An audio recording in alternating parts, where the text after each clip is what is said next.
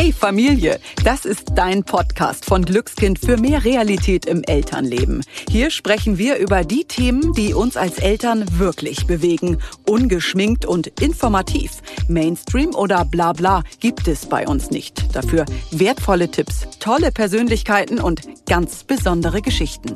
Wir sind Kerstin Lücking, Hebamme und siebenfache Mutter. Ich weiß also, wie es laufen kann oder auch mal nicht und Dorothea Hinden, TV-Journalistin und zweifache Mama. Die, die nach einer Antwort immer noch eine weitere Frage hat.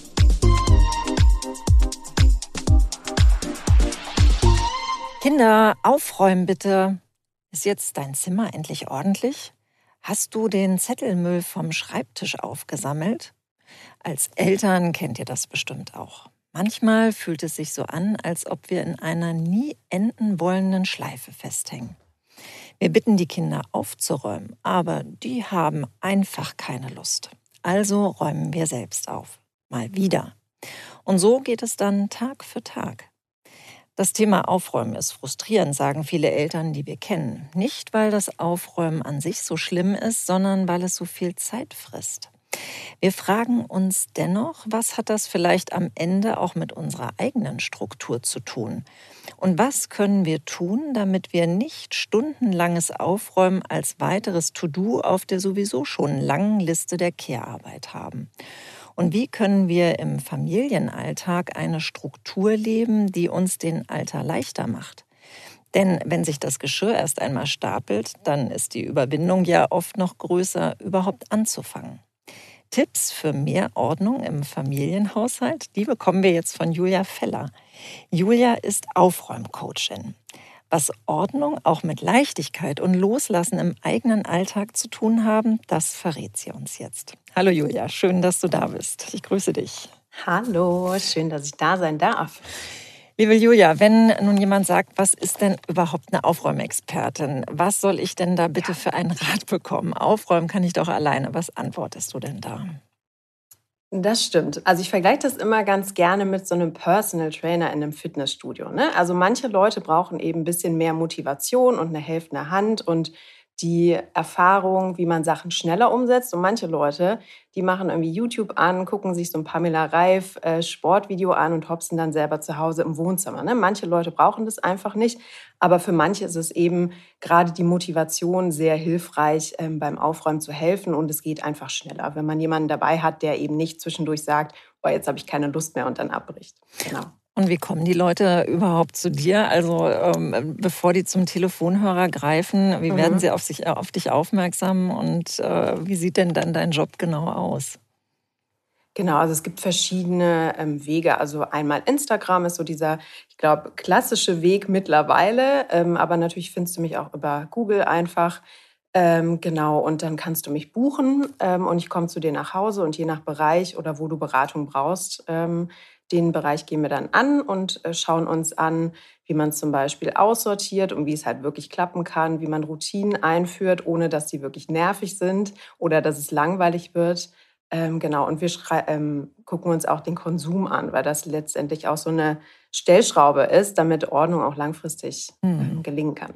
Das heißt also, du gehst zu den Familien nach Hause und machst mhm. da einmal eine Wohnungsbegehung und sagst dann, ach, guck mal genau. hier, da könnte man, könnte man mal ein bisschen Ordnung reinbringen und da auch. Oder kommen auch die äh, Familien oder Menschen mit einem bestimmten Leidensdruck zu dir, dass sie sagen, du musst mhm. jetzt unbedingt hier mal meine Küche angucken, weil das ist hier nur noch Chaos. Wie ist das dann da so mhm. strukturiert bei dir? Ich lasse mir vorher vor allen Dingen immer Fotos schicken, damit ich so einen groben Überblick haben kann. Und meistens haben die Leute ja eh schon so, eine, so einen Bereich, der besonders irgendwie so eine kleine Baustelle ist. Ne? Oftmals ist es die Küche oder Räume, die, ich sage immer so viel frequentiert sind, gerade von Familien. Dann ist es eben die Küche. Keller ist auch noch so eine Baustelle.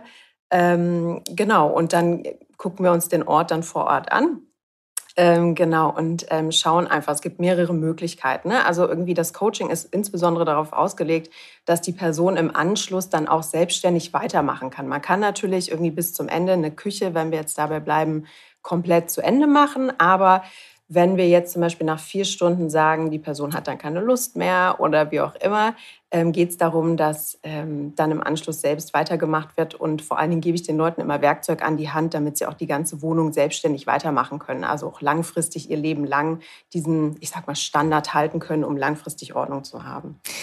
Julia, wie wird man denn mhm. überhaupt Aufräumexpertin? Also bist du selbst äh, jemanden wahrscheinlich, äh, der äh, viel Ordnung äh, liebt und äh, du, du, magst wahrscheinlich auch das Aufräumen, aber wie bist du denn überhaupt zu diesem ähm, Beruf gekommen? Das ist eine sehr gute Frage. Da gibt es ja auch verschiedene Wege, weil in Deutschland ist es gar kein anerkannter Ausbildungsberuf. Ne? Mhm. Und den meisten Leuten ist gar nicht klar, dass man Leute dafür mieten kann oder buchen kann. Ähm, da gibt es aber verschiedene Wege. Ähm, bei mir war es ehrlich so die letzten, meine letzten zehn Jahre waren so die ähm, Quintessenz dessen, was ich heute mache. Also ich war nie wirklich richtig ordentlich, kann man sagen. Ich hatte immer sehr, sehr viele Sachen. Lag daran, dass ich äh, in meinen 20ern viel rumstudiert hatte. Ähm, ich habe viele Bücher gehabt. Ich habe immer im Einzelhandel gearbeitet und selber halt ganz viel Bekleidung vor allen Dingen angehäuft. Und irgendwann ist mir dann vor ein paar Jahren das Buch Magic Cleaning von Marie Kondo in die Hand gefallen. Und daraufhin habe ich dann wirklich meine ganzen vier Wände umgedreht und habe gemerkt, dass es nicht aufhört, ähm, wenn die Wohnung ordentlich ist, sondern dass sich das auf den Alltag überträgt. Also ich habe dann angefangen, Beziehungen zu hinterfragen, Freundschaften, die mir nicht gut getan haben, Finanzen zu regeln. Und ähm, ich fand es so erhellend, dass ich mir gedacht habe, gerade für Frauen ist es so wichtig, sich die Sachen mal anzuschauen. Gerade ähm, wenn wir Finanzen irgendwie nochmal im Blick haben, wenn wir uns zum Beispiel in einem Job befinden, der uns nicht gut tut und wir uns am Wochenende einfach dafür belohnen, immer mehr Kram kaufen, führt das eben dazu, dass wir uns immer mehr verbindlich machen von einem Job und immer mehr Geld ausgeben. Und ich finde, ich hatte irgendwann so einen Aha-Moment, wo ich gemerkt habe, dass das ist wie so ein Zahnrad, ähm, das Thema Ordnung in, in das Leben einfach greift. Und das fand ich sehr, sehr spannend und möchte das heute einfach weitergeben. Julia, du hast gerade Frauen angesprochen. Äh, haben, mhm. Wo haben Frauen tatsächlich ihr Defizit? Äh, du hattest das gerade in Verbindung mit den Finanzen äh, gesagt, aber mhm. ähm, kannst du da noch mal tiefer reingehen? Was ist denn mit der Frau? Mhm.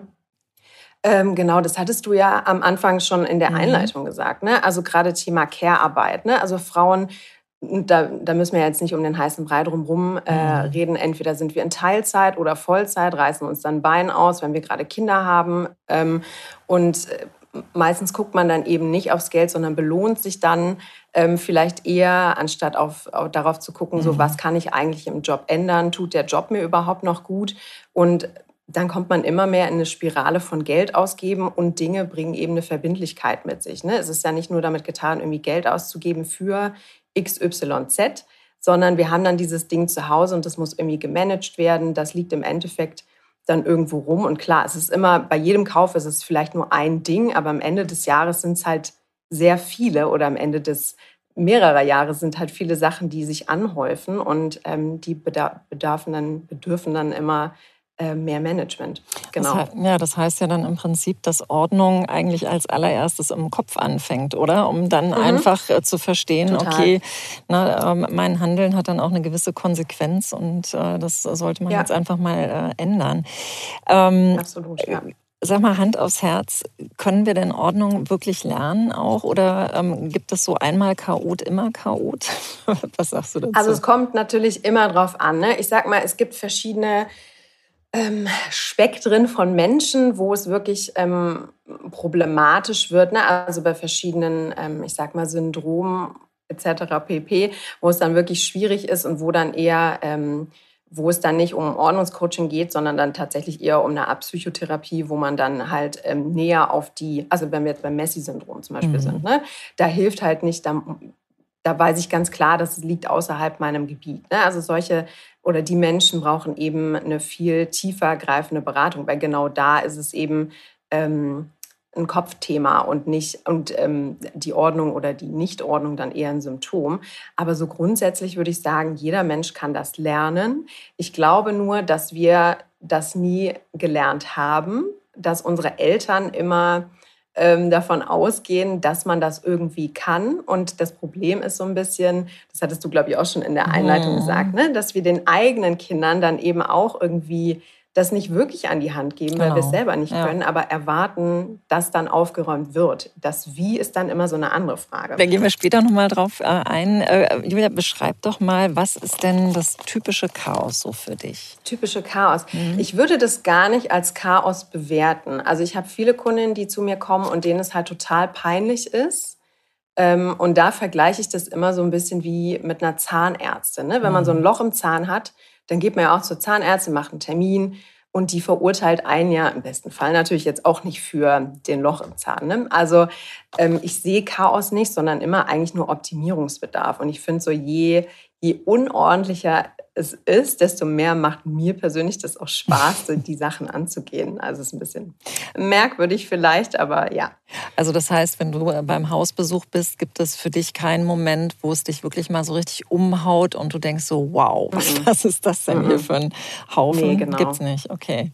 Du, nee, genau. Wie gesagt, ich lasse mir halt immer vorher Fotos schicken, ne, damit ja. ich schon grob weiß, womit ich ähm, arbeite dann und die Leute denken immer, bei ihnen ist es am schlimmsten, aber es ist, es ist nie schlimm. Und ich kann das vielleicht auch mal verraten. Also wenn ZuhörerInnen jetzt gerade zuhören und denken, Gott, bei mir sieht es am schlimmsten aus. Nein, nein, bei allen Leuten sieht es ähnlich aus. Ja. Also tatsächlich, ja. ja. Mhm. Julia, ähm, wenn du jetzt bei einem Hausbesuch warst und da Ordnung reingebracht mhm. hast, macht ihr dann nochmal so einen äh, zweiten Termin, um das nochmal vielleicht... Äh, ja, nochmal ähm, zu verstärken oder dass du das nochmal anguckst. Wie haben sie es umgesetzt? Mhm. Äh, wie, wie ist es da so bei dir?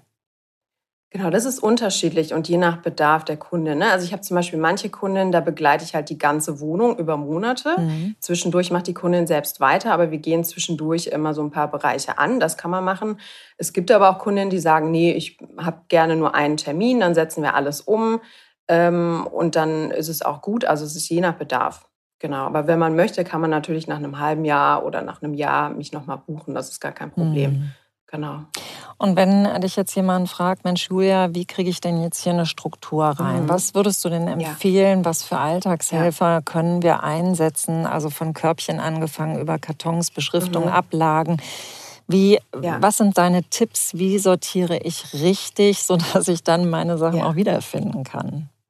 Ja, also bevor man sich dem Sortieren oder Organisen, heißt es ja auch so schön, äh, widmet, sollte man ähm, aussortieren, mhm. rigoros aussortieren. Und leider skippen die Leute ganz oft diesen Schritt, weil der natürlich unbequem ist, weil der auch vielleicht nicht so viel Spaß macht, weil der auch sehr viel Zeit frisst. Und stattdessen fahren die Leute leider zu Ikea und kaufen dann für 200 Euro Boxen, die vielleicht auch gar nicht so passen, weil der Schrank nicht ausgemessen wurde und dann wird da alles reingestopft und die Ordnung bleibt eben nicht. Ne? Das fängt wirklich damit an, ähm, mit einem selbst wirklich ins Gericht zu gehen und Sachen rigoros auszusortieren. Und da hilft es eben nicht, immer nur so einzelne Teile aus dem Schrank zu ziehen und die dann weiß ich nicht, zu spenden, zu verschenken, zu verkaufen, wegzuschmeißen, sondern man müsste sich wirklich so einer Kategorie widmen, also sei es jetzt, weiß ich Bekleidung. Du nimmst wirklich alles aus dem Schrank raus, alles, alles, dass der Schrank einmal komplett leer ist und du siehst, wie viel du wirklich hast, weil das dazu führt, im besten Fall, dass du langfristig auch nicht mehr so viel kaufst, weil du einmal gesehen hast, oh Gott, wie viel habe ich mhm. eigentlich da angesammelt. Ähm, und dann geht es wirklich darum, das auf Herz und Nieren zu prüfen und sich selber auch den eigenen Ausreden mal zu stellen. Also so quasi, hm, das war mal teuer, das will ich aus dem Grund behalten oder ähm, weiß ich nicht, das war mal ein Geschenk oder das war dies oder das und die Sachen wirklich mal ähm, zu erkennen einfach, ne? welche Ausreden wir uns selbst sagen, warum wir Sachen ähm, behalten. Und aussortieren ist wirklich so das Essentiellste in diesem ganzen Ordnungsprozess. Mhm. Und dann kann man natürlich, wenn man das gemacht hat, ähm, Routine einführen. Ne? Also sei es jetzt, ähm, eine Routine kann zum Beispiel dann auch ein Korb sein, wo Sachen eingeräumt werden, muss es aber nicht. Also meistens, gerade wenn man aussortiert, fallen einem ganz viele kleine Kisten und Körbchen in die Hand, die dann leer sind, die man dann ja, recyceln kann in dem Sinne. Ähm, und Beschriftung, ja, klar, ist nice to have, kann man machen. Für Familien ist das ganz cool, wenn damit alle eben wissen, ähm, wo was ist. Ne? Und Kinder auch natürlich erst im Lesealter dann selbstständig sehen, okay, wo ist was? Ich muss nicht immer fragen. Ähm, aber tatsächlich ist so, ein Ordnungssystem oder eine Ordnungsroutine kann eben auch sein, dass man sich abends 15 Minuten Zeit nimmt und die Wohnung einfach auf Werkseinstellung zurücksetzt. Und das kann man auch mhm. ganz wunderbar mit Kindern machen, indem man zum Beispiel einen Timer stellt, ne? eine Uhrzeit, entweder 10 Minuten, 15 Minuten und alle dann so schnell wie möglich ähm, die Sachen auf ihren Platz zurückstellen. Setzt natürlich auch voraus, dass alle Dinge ihren Platz haben. Und das setzt natürlich auch wiederum voraus, dass man den Platz hat, jedem Ding einen Platz zu geben. Und deswegen muss man so dringend aussortieren. Ja. ja. Also ich äh, höre mhm. raus, äh, Julia, du bist eine Freundin des Minimalismus. ja? Und äh, ja. Ähm, ich kenne so die Regel, also wenn man fünf Jahre äh, etwas nicht angefasst hat, also ich erinnere mich noch an alte Umzugskartons, die bei mir noch äh, mhm. gepackt äh, im Keller stehen, die ich ja. lange Jahre nicht mehr angeguckt habe. Aber so diese Regel mit den fünf Jahren und dann sollte man sich davon trennen. Was ist denn so dein äh, Rat? Ja, ich finde Regeln immer so ein bisschen dogmatisch. Ne? Mhm. Ne? Also es gibt ja viele irgendwie auch mit Bekleidung, irgendwie, wenn man ein Jahr irgendwas nicht anhatte, dann kann es weg, weiß ich nicht. Also es gibt ja auch, wenn wir bei Bekleidung bleiben, es gibt ja auch Kleidungsstücke, die wir nicht anziehen, die wir aber trotzdem wunderschön finden. Ne? Also wie zum Beispiel, weiß ich nicht, ein Poster, was man mhm. an der mhm. Wand hängt. Dann kann man das auch behalten. Ich finde, auch beim Thema Minimalismus, viele Leute schrecken direkt davor zurück. Ähm, und ich sehe das auch nicht dogmatisch. Also ich sage jetzt nicht, man darf nur fünf Jeans haben und äh, zwei schwarze T-Shirts oder so. Ähm, ich finde immer, man muss irgendwie das auf das Leben der Menschen anpassen, weil jeder hat ein anderes Bedürfnis nach Besitz. Und auch wenn ich bei meinen Kundinnen bin, erwarte ich jetzt nicht, dass sie sich so reduzieren. Also darum geht es eben nicht, sondern es geht tatsächlich schon ums Loslassen, definitiv, und um zu gucken, ähm, brauche ich die Sachen wirklich? oder nicht oder aus welchen Gründen habe ich die. Aber es geht jetzt nicht darum, sich so äh, krass zu reduzieren, dass man auch in einem, also Tiny House leben könnte oder ja, so. Darum ja. geht es nicht. Ne? Also das ist so mein Anspruch an mein persönliches Leben, aber andere Menschen sind da anders und das ist auch total okay. Deswegen finde ich Regeln immer so ein bisschen schwierig. Okay. Aber Julia, kannst du trotzdem erklären, warum das manchen Menschen so schwer fällt, sich von mhm. Dingen zu trennen? Also ich merke das auch bei meinen Kindern, ne? wenn wir dann mhm. irgendwie auch mal die ganzen Stofftiere irgendwie aussortieren akzeptieren ja. und nee und der doch nicht und der muss hier mhm. bleiben und so. Was äh, steckt denn dahinter? Ja, also Kinder und Erwachsene, das ist ähm, interessant. Kinder hängen oft an persönlichen Sachen, auch wenn sie zum Beispiel aus Bekleidung rausgewachsen sind oder wenn sie mit Spielsachen nicht mehr spielen, weil der Alltag für Kinder ja so ähm, aufwühlend sein kann. Ne? Also auch wenn, wenn für uns das nur der Alltag ist, ist für Kinder das jeden Tag irgendwie anders und sie brauchen so eine Art Konstante und das sind dann ganz oft die Sachen um sie herum. Also es ist ja ähnlich wie bei ähm, Kindern, die zum Beispiel ein Jahr lang nur Nutella-Brötchen dreimal am Tag essen. Ne? Sie brauchen immer so diese Konstante einmal am Tag und das ist bei Besitz eben auch schon so. Aber da hattest du was Schönes angesprochen, weil gerade da kann man Kindern irgendwie ganz gut beibringen, ähm, Sachen auszu auszusortieren mit einem Ziel. Also zum Beispiel, dass man sagt, ähm, wir spenden das jetzt für andere Kinder, die sowas nicht haben. Also wenn man Kindern mhm. das ein bisschen schmackhaft macht, funktioniert es eigentlich ganz gut. Aber auch da, vielleicht funktioniert es nicht beim ersten Mal. Es ist ein Prozess, ne? so wie Ordnung immer ein Prozess ist. Aber da bereitet man eben den Weg auch dafür, dass es eben im Erwachsenenalter leichter ist, loszulassen. Weil ähm, je älter wir werden und je älter wir sind, wenn wir das erste Mal aussortieren, desto schwerer fällt uns das, weil wir sehr emotional, ähm, ja, ähm, wie heißt es, attached sind an, äh, an Dinge, weil sie zum Beispiel mal Geschenke waren, weil es Erbstücke waren, weil wir, keine Ahnung, ähm, XYZ das erste Mal in unserer Studentinnenwohnung gekauft haben. Und die Sachen wandern dann von Wohnung zu Wohnung und werden eigentlich nie nochmal angeguckt. Mhm. Und im Endeffekt ist so, unser Besitz so die Manifestation jedes Lebensabschnitts. So, und das ist eben der, der große Knackpunkt. Es sind ja nicht nur Objekte, sondern wir geben den Sachen einen Wert. Und das ist die, ich sag mal, Problematik, warum wir Sachen nicht loslassen. Ja, ja, ja. Du hattest vorhin auch Menschen äh, oder insbesondere auch Frauen angesprochen, die äh, mhm. so Impulskäufe haben oder eben auch Dinge mhm. sammeln. Wie ist denn so dein Eindruck? Sind diese Menschen per se irgendwie unglücklich und sie kompensieren damit irgendwas anderes? Äh, wie ist da dein Eindruck? Mhm.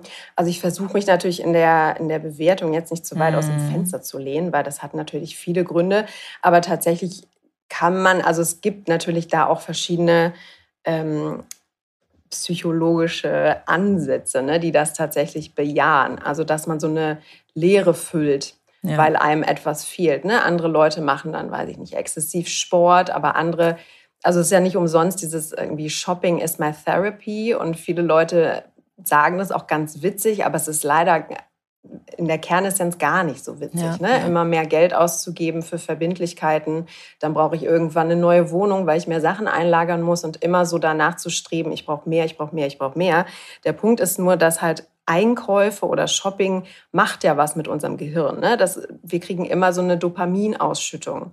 Ähm, nur wir kommen mittlerweile da nicht mehr hinterher, weil wir eben mhm. nicht mehr irgendwie die Neandertalerin sind, die nur alle paar Tage irgendwas findet, sondern man kann ja abends um 23 Uhr aus dem Bett heraus mit dem Handy irgendwas genau, bestellen. Ja. Und dann haben wir dieses kleine Glücksgefühl und das wollen wir halt immer mehr. Und irgendwann ist es ausgelutscht und deswegen brauchen wir mehr und mehr und mehr.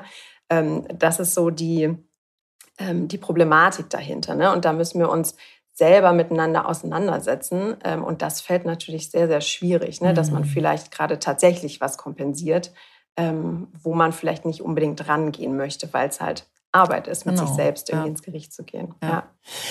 Julia, und wenn ich jetzt mal so einen Rundumschlag machen will in meiner Wohnung, in meinem mhm. Haus, mhm. ähm, was meinst du, ähm, in welchem Raum sollten wir starten? Und vor allen Dingen, wie sollten wir starten? Schon mal große Müllsäcke bereitstellen oder was gibst du da zur Vorbereitung vor? Ja, also es kommt immer darauf an, was für ein Typ man ist. Ne? Also das ist so und wie viel Motivation man selber hat. Man sollte aber wenn man das alleine macht, ähm, so klein wie möglich anfangen, weil auch da man schnelle Erfolge braucht und da eben dieses tatsächlich Glücksgefühl ähm, gut ist, um motiviert weitermachen zu können. Also wenn man sich jetzt sagt, ich mache jetzt am Samstag irgendwie um 11 fange ich die Küche an und um 13 Uhr bin ich verabredet, das funktioniert nicht. Erstens hat man irgendwie einen totalen Druck dahinter und in zwei Stunden, das muss man halt wirklich sagen, ähm, funktioniert es nicht. Deswegen muss man sich so kleineren Projekten widmen. Und da kann man natürlich auf der einen Seite auch sagen, so da, wo es am meisten wehtut, so mhm. ähm, die größte Baustelle, wenn es zum Beispiel der Keller ist. Ähm, da ist es natürlich ein bisschen problematisch, wenn man dann zwischendurch dann sagt, ich habe keine Lust mehr. Ja. Ähm, deswegen hilft es immer ganz gut, wenn man sich jemanden an die Seite holt. Also es kann natürlich auch eine Freundin sein, oder eben irgendeine Art von Ordnungsexpertin, die gibt es ja in jeder Stadt. Ne? Also falls jemand jemanden sucht, einfach mal googeln in deiner Stadt.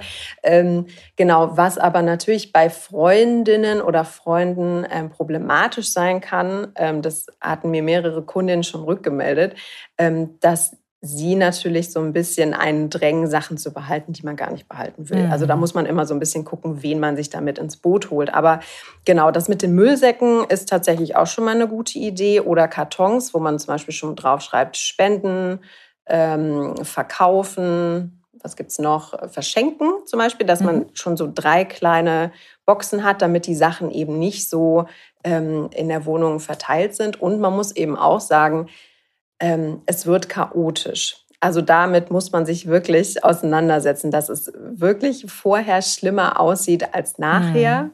Ähm, dessen muss man sich bewusst sein. Ähm, genau, klein anfangen wäre am besten und dann vor allen Dingen die Sachen so schnell wie möglich aus der Wohnung schaffen.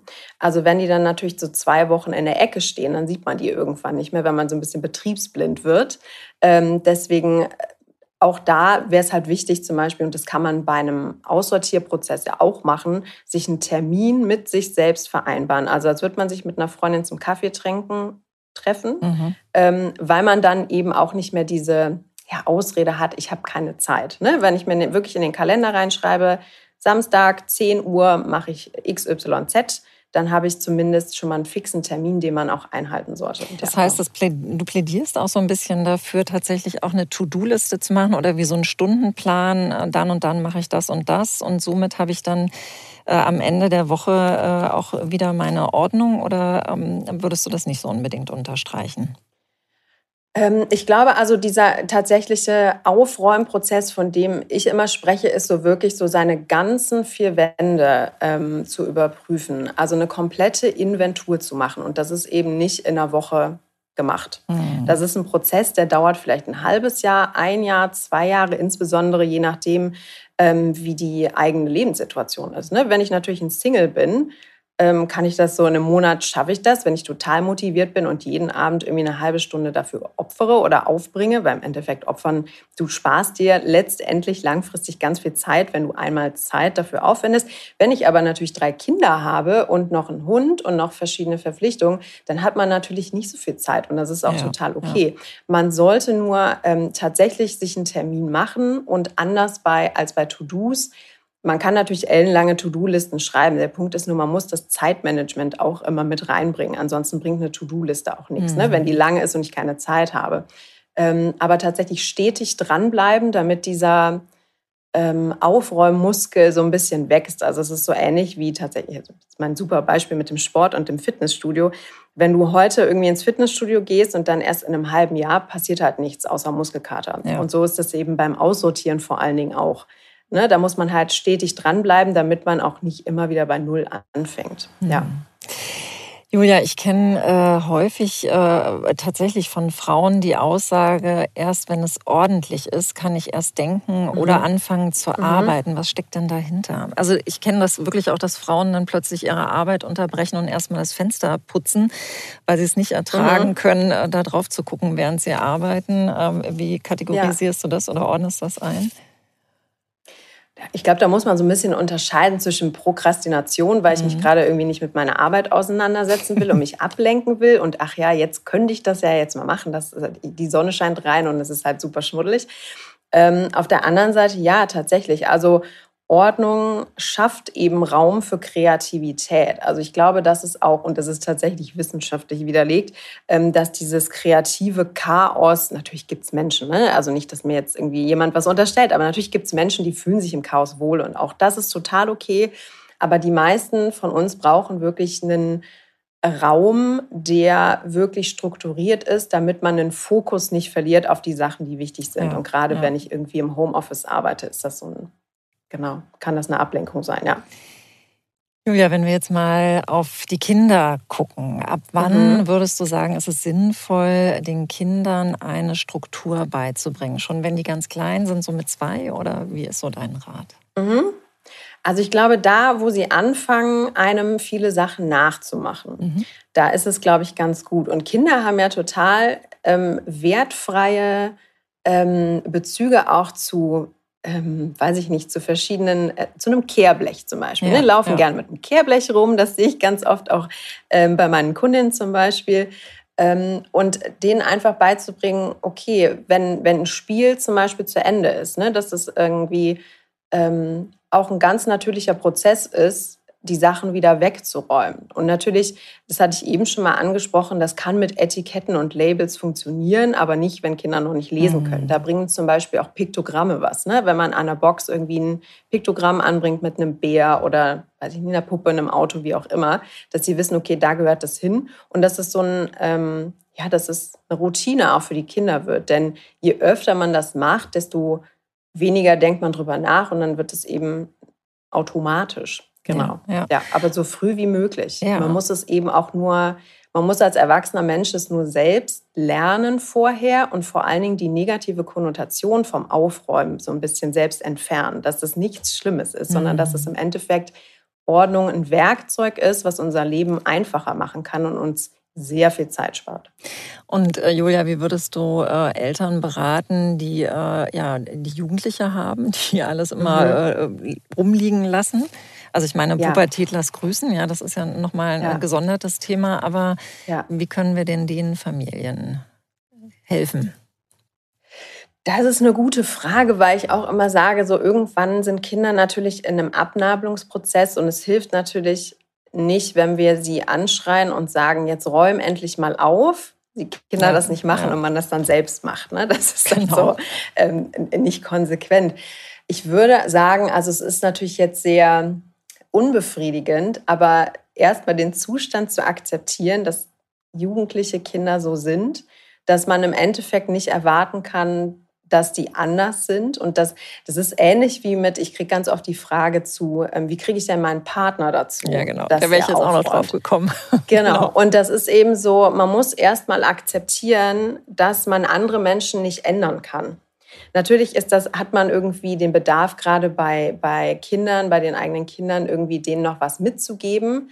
Ähm, aber es geht darum, die Sachen erstmal schmackhaft zu machen. Also wenn ich mich selber mit dem Aussortieren zum Beispiel auseinandersetze und wenn andere in meinem Umfeld und gerade zu Hause merken, okay, da passiert gerade was mit der anderen Person, irgendwie ist sie leichter unterwegs im Alltag, ähm, dann kann das abfärben. Aber es ist natürlich, ähm, man sollte jetzt nicht ähm, rumgehen in der Familie und sagen, guck mal, wie viel ich aussortiert habe und du könntest das ja auch mal machen und das fühlt sich so toll an. Also darum geht's nicht, sondern man muss, also ich sehe Ordnung immer so als eigenes Werkzeug, sein eigenes Leben zu verändern und eben nicht ähm, zu gucken, wie man andere Menschen verändern kann. Ja, Julia, so. du hast gerade mhm. Äh, den Begriff schmackhaft äh, machen äh, angesprochen. Mhm. Ähm, da würde ich gerne mal drauf eingehen. Zum Beispiel muss mhm. das Aufräumen belohnt werden. Was sagst du denn dazu?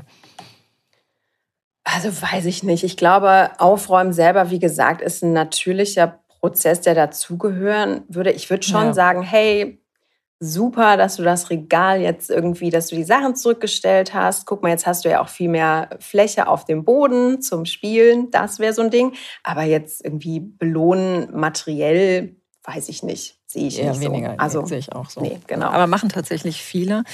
Gibt es äh, von dir noch Tipps bezüglich äh, Familienregeln, was das Aufräumen mhm. anbelangt? Hast du Tipps? Ähm, ich glaube, das hatte ich eben schon mal gesagt. Also wie gesagt, diese, diesen 15 Minuten Reset finde mhm. ich, glaube ich, ganz cool. Also dass man sich wirklich einen Timer stellt und mit der ganzen Familie das macht, sich einen Korb schnappt oder jeder hat einen Korb, die Sachen dann da reinwirft und so schnell wie möglich irgendwie die Sachen zurückstellt, weil es eben 15 oder 10 Minuten sind halt eine Zeit, die man absehen kann. Ne? Das ist jetzt nicht so ein stundenlanges Aufräumen. Und durch diesen Timer hat es noch so einen spielerischen Effekt, ähm, dass Kinder da auch gerne mitmachen. Ja. Ähm, genau, das wäre so ein Ding und eben ähm, sich nicht so stressen lassen davon. Also ich weiß, dass natürlich, es bringt halt nichts, Kindern den ganzen Tag hinterherzuräumen, weil das halt innerhalb von Sekunden auch wieder genau, genau so aussieht. Ne? Deswegen, genau, ja, also einmal am Tag abends das machen, dann hat man zumindest am nächsten Morgen alle Sachen parat, die man sucht und man muss nicht ähm, am Wochenende eben dieses stundenlange Aufräumen machen. Ne? Dann hat man irgendwie Samstag und will das machen, denkt sich, oh nee, heute nicht. Dann ist Sonntag, dann ist immer ein Tatort und da muss man immer noch aufräumen. Und dann, ähm, genau, geht durch dieses 15 Minuten mhm. unter der Woche, ähm, spart man sich dieses ewige Aufräumen und insbesondere, ähm, wenn sich zum Beispiel Besuch ankündigt oder so. Wir, ja. wir, haben ja jetzt äh, mehr so äh, auf die Familien geguckt, äh, wo es Aufräumdefizite gibt. Aber ähm, mhm. hast du denn auch manchmal so andere Extreme? Also wann wird denn Aufräumen zum Beispiel zwanghaft? Gibt es, glaube ich, auch Leute. Ne? Also das ist so die, dann der andere um, genau. Umkehrschluss ja. zu Shopping. Ähm, da, oder andere Leute machen sehr, sehr viel Sport oder andere Leute. Also ich glaube, im Grunde, wenn man anderen Leuten damit nicht wehtut, ähm, mit der Ordnung, ähm, ist es im Rahmen natürlich, aber tatsächlich habe ich die Frage auch schon öfter bekommen. Aber es gibt ja dieses OCD, also Obsessive Compulsive Disorder nennt sich das, mhm. wo wirklich alles entweder so nach Farbe sortiert werden muss und alles liegt auf Kant und den Leuten tut es dann wirklich persönlich weh, wenn irgendwo Unordnung ist. Ähm, da sollte man sich natürlich fragen, schränkt mich das ein in meinem Leben, wenn jetzt zum Beispiel mein Besuch irgendwas irgendwo ablegt? Ähm, aber ansonsten, ich glaube, da muss man wirklich persönlich mit sich ins Gericht gehen, ne? mhm. ne? ob auch da wieder, ob das jetzt ähm, zu extrem ist. Mal eine ganz persönliche Frage an dich. Wie mhm. sieht denn für dich ein schönes Zuhause aus? Ein schönes Zuhause. Das ist eine gute Frage, weil ich finde Zuhause sehr, sehr wichtig. Ne? Also es ist ja nicht nur der Ort, wo man irgendwie lebt und Homeoffice hat oder schläft, sondern es sollte ja im besten Fall ein Rückzugsort sein, wo man jetzt nicht irgendwie die Tür aufmacht und einem fallen dann die ganzen Pakete entgegen, die man seit drei Wochen noch nicht zurückgebracht hat. Ähm, genau, also das Zuhause zu haben, was man braucht mhm. ähm, und nicht mehr. Also die mhm. Sachen, die man wirklich benutzt und die man schön findet. Also wenn es jetzt Deko ist, okay, ähm, aber für mich persönlich ist es sehr reduziert auch. Ähm, witzigerweise, wir sind letztes Jahr auch noch mal umgezogen und haben uns verkleinert, 20 Quadratmeter, weil mhm. wir einfach gemerkt haben, ähm, das ist einfach zu groß. Und natürlich 20 Quadratmeter mehr muss man ja auch mehr putzen und darauf hatte ich auch irgendwie oder hatten wir keine Ja, Lust. ja. Ähm, und das sind eben, man muss sich einfach bewusst machen, dass wenn man sich natürlich eine Wohnung einrichtet und man kann so die neuesten Deko- und Interior-Trends machen, aber alles bringt eine Verbindlichkeit mit sich. Ne? Also nicht nur das Geld, das man ausgibt, sondern wenn ich mir jetzt irgendwie ein neues Stringregal an die Wand hänge, da muss da Deko rein, da muss ich die jede Woche extra abstauben und so weiter und so fort. Und das ist so ein kleiner Kreislauf. Ähm, genau, aber für mich bedeutet Wohnen eben mehr als nur irgendwo schlafen. Genau. Julia, du hast Ja. so einen netten Instagram-Kanal Simply Space, auf dem du Ja. auch immer so schöne Sinnsprüche veröffentlichst. Hast Ja. du noch so, eine, so einen Mutmacher am Ende, den du vielleicht den Hörerinnen und Hörern mit auf den Weg geben möchtest? Ja, meine Kalendersprüche, genau. genau. Ähm, ich weiß nicht, ob es ein Mutmacher ist, aber vielleicht so ein kleiner Impuls am Ende. Also dein Zuhause ist kein Warenlager. Okay. Und ich habe heute, so. Also ja, ich habe heute Mhm. früher auch noch bei dir äh, gelesen, wenn du dein Leben verändern möchtest, fange ja, in deinem Zuhause an. Und in diesem Sinne, Genau. ich gehe jetzt mal aufräumen, Julia, und ich bedanke mich ganz herzlich Sehr bei dir gerne. für das Danke Gespräch und wünsche dir äh, ja, viel, viel Spaß beim weiteren Rumkrusteln und äh, Menschen beraten. Dankeschön. Danke. Julia, mach's gut. Bis dann. Wir freuen uns, wenn dir unser Podcast gefallen hat. Hast du Fragen, Anregungen oder Themenwünsche? Dann schreib uns doch gerne eine Mail an podcast.glückskind.de und Glückskind mit UE. Außerdem findet ihr in den Streaming-Portalen unter Glückskind weitere Audioformate wie Kinderhörspiele, Kinderlieder oder Einschlafgeräusche.